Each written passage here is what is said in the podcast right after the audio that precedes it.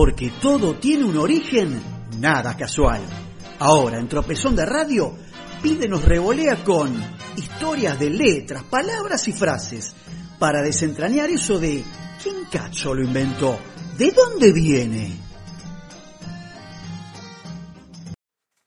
Muy buenas noches para todos y todas. Otra entrega más de historias, de letras, palabras y frases en otros 15 días o dos semanas de lo que ahora sería una cuarentena un poquito más liviana y ya no del aspo, sino del daspo con esta D delante del distanciamiento y aislamiento social preventivo y obligatorio dispuesto por el gobierno nacional ya en 130 y pico de días y veremos cómo evoluciona todo esto. Y la entrega, como decíamos, de hoy martes intitulada Ese tipo que nunca muere y dice que son varios los médicos que han sido incorporados al santoral católico. Entre ellos se destacan San Lucas, conocido autor de uno de los cuatro evangelios y además pintor y médico, los santos Cosme y Damián, hermanos y patronos de los cirujanos, San Antíoco de Anastasiópolis, curador de pobres, hermano de San Platón, y el que nos interesa hoy, el personaje de Martes, el popular santo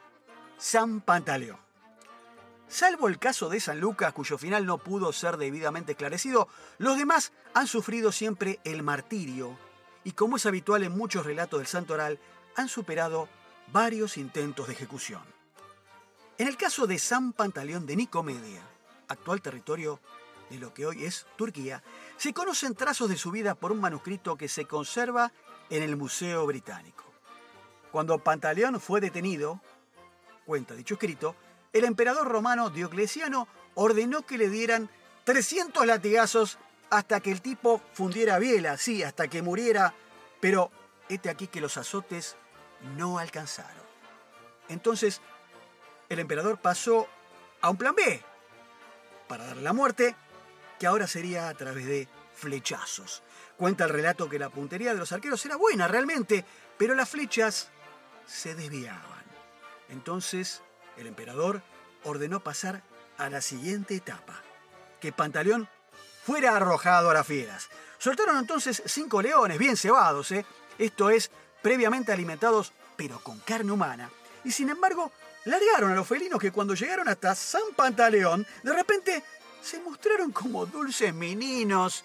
Y Panta los empezó a acariciar, los bendijo con la señal de la cruz y las bestias terminaron amansadas mientras le lamían las manos hasta acá lo que se dice un Bruce Willis, panta, porque realmente duro de matar. El Tordo Santo llegó entonces el tiempo de apelar a la siguiente etapa, que sería a la cuestión de la física. Fue por eso que ataron al mártir a una enorme piedra y lo lanzaron al río. Ahora se preguntarán todos, ¿qué fue lo que le pasó?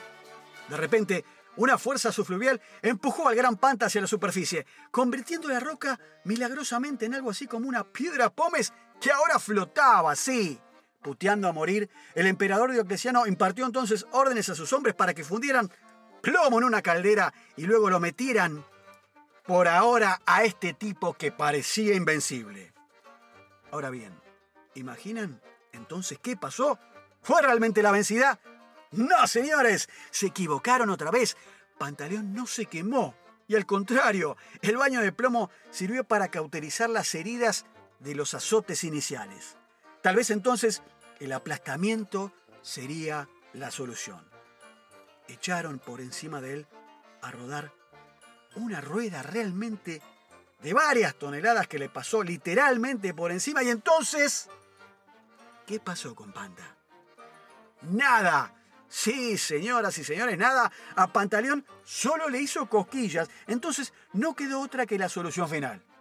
Lo ataron a un olivo seco y le cortaron la capocha, y su sangre se esparció entonces sobre la tierra en derredor. Así terminaba sus días San Pantaleón, este santo cristiano, un 27 de julio del año 304 después de Cristo, a la edad de 29 años, pero que al poco tiempo ese olivo al que habían atado revivió por la sangre derramada.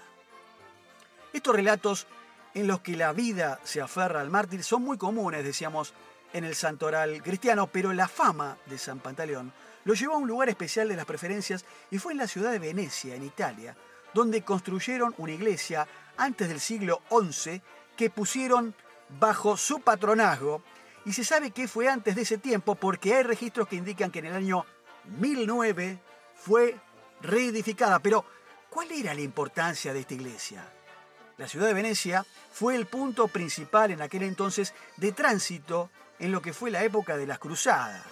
Su dominio marítimo resultó decisivo para cortar tiempos de viaje, ya que le evitaban a las huestes cristianas, a los ejércitos, el complicado trayecto por tierra. Los marinos venecianos, expertos en la navegación del Mediterráneo y del Adriático, las transportaban. Este hecho convirtió entonces a dicho puerto italiano en un centro cosmopolita, y si tenemos en cuenta además el número de heridos que la ciudad recibía por dichas cruzadas en forma constante, se entiende por qué San Pantaleón era muy concurrido y popular. Estamos hablando de aquel templo. La segunda parte de esta historia tiene que ver con aquella ciudad de Venecia, sí, que era de intenso tráfico, como dijimos, y que además de cruzados, era el centro del comercio. Todo aquel que quisiera tener algún tipo de participación en el mundo de los negocios debía pasar por dicha ciudad. Durante las cruzadas, Venecia era una meca de diferentes lenguas y costumbres. Entre tanta variedad, los turcos llegaron con una ropa particular que a través del tiempo fue adaptándose en aquella ciudad. Se trataba de unas calzas no tan ajustadas que iban desde la cintura hasta los tobillos y que ya se habían usado diseños parecidos, similares en las estepas asiáticas. Podía darse el crédito de este diseño entonces a los pueblos nómades que se desplazaban a caballo, ya que ellos lo adoptaron por la necesidad de cabalgar con ropa cómoda que no produjera heridas.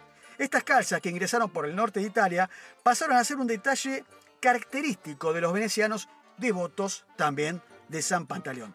Tan típico que, entre los personajes de la famosa Comedia del Arte, que se llamaba así a esos grupos de actores que recorrían nómades las ciudades de Italia y otras regiones, realizando improvisaciones, figuraba un tal Pantaloni, que era un viejito, un anciano, que usaba unas calzas turcas coloradas, caricaturizando de esta manera al estereotipo del veneciano, del habitante de Venecia.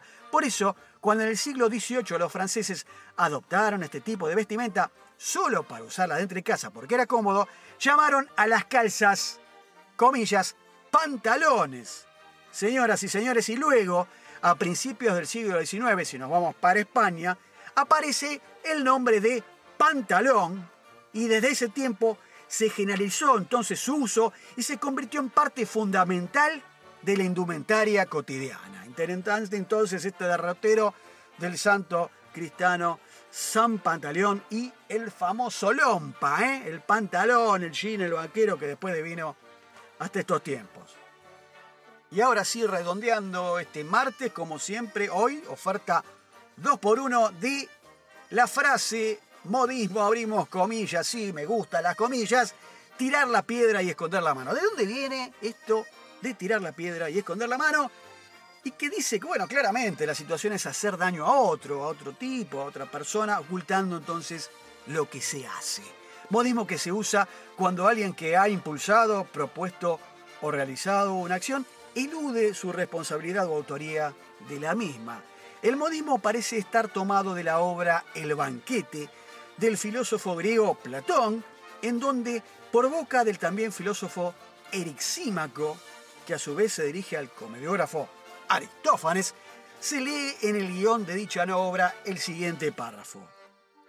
Después de tirar la piedra Aristófanes, ¿crees que vas a poder esconder tu mano? Bien. Cerrando entonces esto de te tiro algo, lo esconde, me hago el boludo. Última frase del día de la fecha, abrimos comillas, y la frase, el modismo es como el convidado de piedra, que sería como mm, el tipo que es una estatua, que está mudo, que está quieto, que no se mosquea y se llama así de modo figurado y familiar a ese que asiste circunspecto e impertérrito a una reunión social sin participar de la actividad general. Ese tipo que está mirando de afuera siempre que escucha no comenta, observa y apenas se mueve. La expresión alude a la figura literaria del comendador de la Orden de Calatrava, de un tal Gonzalo de Ulloa, a cuya leyenda dio forma literaria el famoso Don Tirso de Molina en la obra El burlador de Sevilla y convidado de piedra. Al parecer, Tirso conoció la leyenda en la propia ciudad de Sevilla antes de embarcarse para Santo Domingo. En esta obra aparece por primera vez el personaje de Don Juan, que da muerte al comendador y años después tropieza casualmente con la capilla que guarda su sepultura, burlándose de su memoria y convidando a su estatua a cenar con él esa misma noche.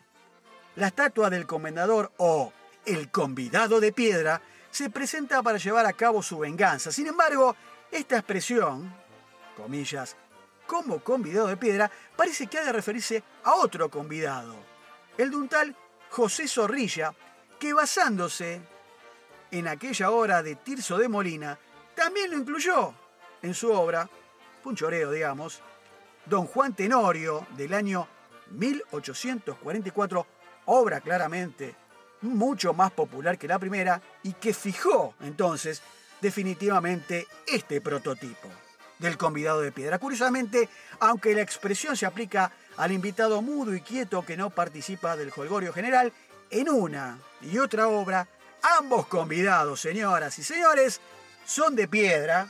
Pero qué loco, ¿no? Porque en las obras no dejan de hablar mientras están en escena. Increíble, ¿no? Realmente este dato es como para aclarar, siempre decimos estas cuestiones de las frases y los modismos para echar un poco o correr, develar algún velo, manto de luz o como lo queramos llamar en medio de alguna reunión. Mira este tipo que está duro, eh, convidado de piedra. Así que bueno, terminando, ahora sí, capítulo de martes, nada más que agregar, esperando entonces poder encontrarnos como siempre el martes próximo a través de las manos mágicas del compañero Pablo Ovin, como siempre, que nos pone en el aire de la Freeway, la radio de rock del oeste 90.7. Ahora también los sábados los saludo. Hasta siempre. Chau.